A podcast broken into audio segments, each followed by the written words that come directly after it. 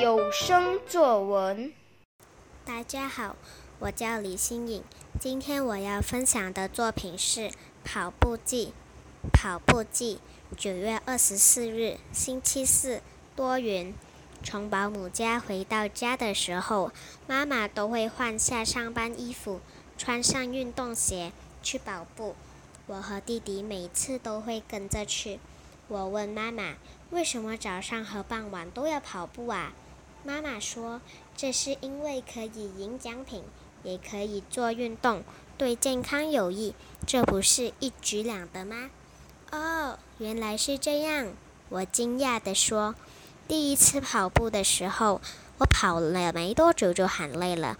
妈妈跟我说：‘别放弃，坚持到底，一定能到达终点的。’妈妈的这番话鼓励了我，让我重拾了信心，忘掉了累，仿佛终点线就在我眼前似的，跑啊跑。当越过终点线时，妈妈也追了上来。”就伴在我的身旁，我们母女俩抬头一望天空，看着那一望无际的景色，再看看挂在天空一个半圆的月亮，眼前的景色有紫色、红色、橙色、黄色。我们母女俩很快就沉醉在眼前的美色中。